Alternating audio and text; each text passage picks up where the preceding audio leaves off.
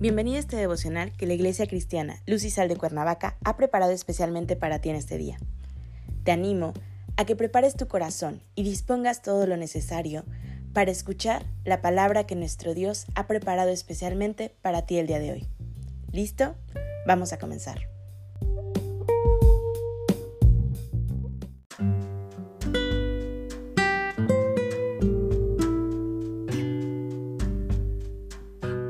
Hola, ¿qué tal? Es un gusto saludarte el día de hoy. Bienvenido, bienvenida. Recuerda que estamos en nuestra serie devocional La maldad del engaño, que la Iglesia Cristiana Lucisal de Cuernavaca, México, ha preparado especialmente para ti el día de hoy. Nuestro tema de hoy es alertas. Hoy te voy a pedir que tomes tu Biblia y me acompañes al libro de Efesios capítulo 5, versículos 6 y 7.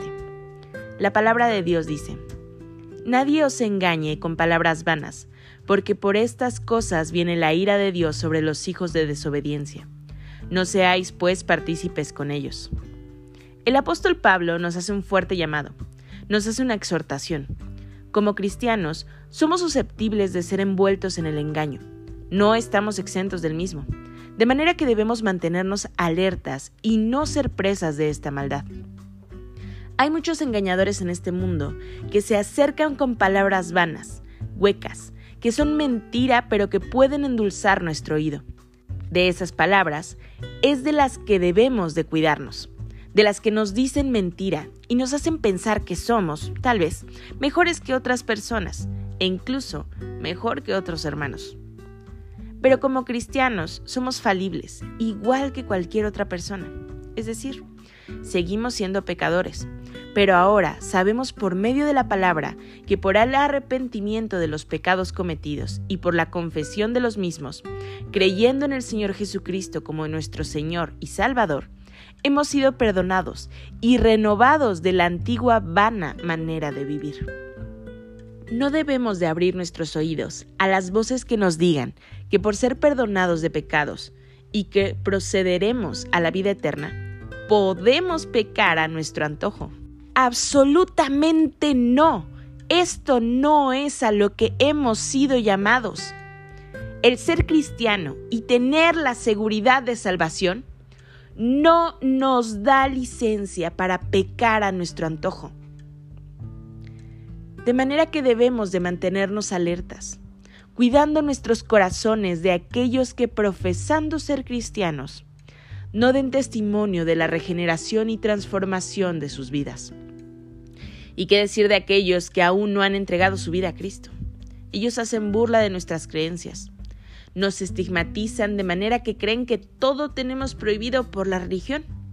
Y nos llaman a pecar, aunque sea un poquito.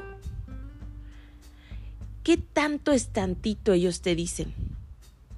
Y lo verdaderamente triste es que algunos hermanos, por alguna razón personal, llegan a atender a estas palabras de maldad estas palabras de engaño y caen en las mentiras, en el engaño que el mundo ofrece.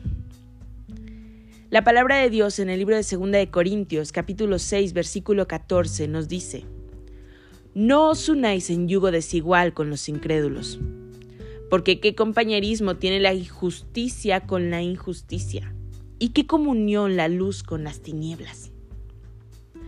De manera que ahora la relación que debemos intentar con aquellos que aún están en tinieblas es predicarles la palabra de Dios, en la cual hay perdón de pecados por el arrepentimiento personal de los mismos, y que en el nombre de Jesús hay nuestra vida transformada y libertad de pecado.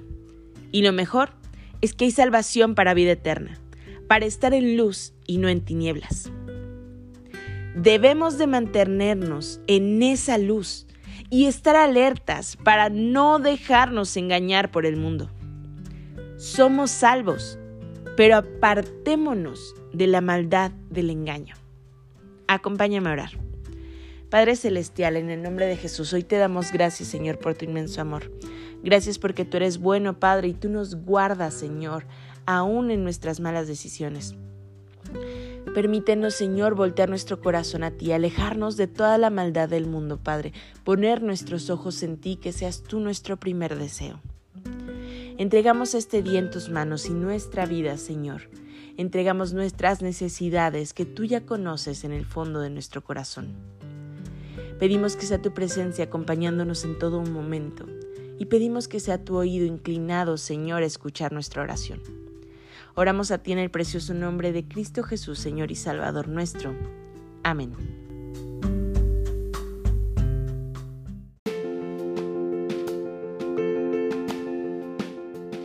Ha sido un placer compartir la palabra contigo el día de hoy. Te animo a que no te pierdas ni un solo devocional de esta serie. Te espero aquí el día de mañana. Y recuerda, conecta con Dios.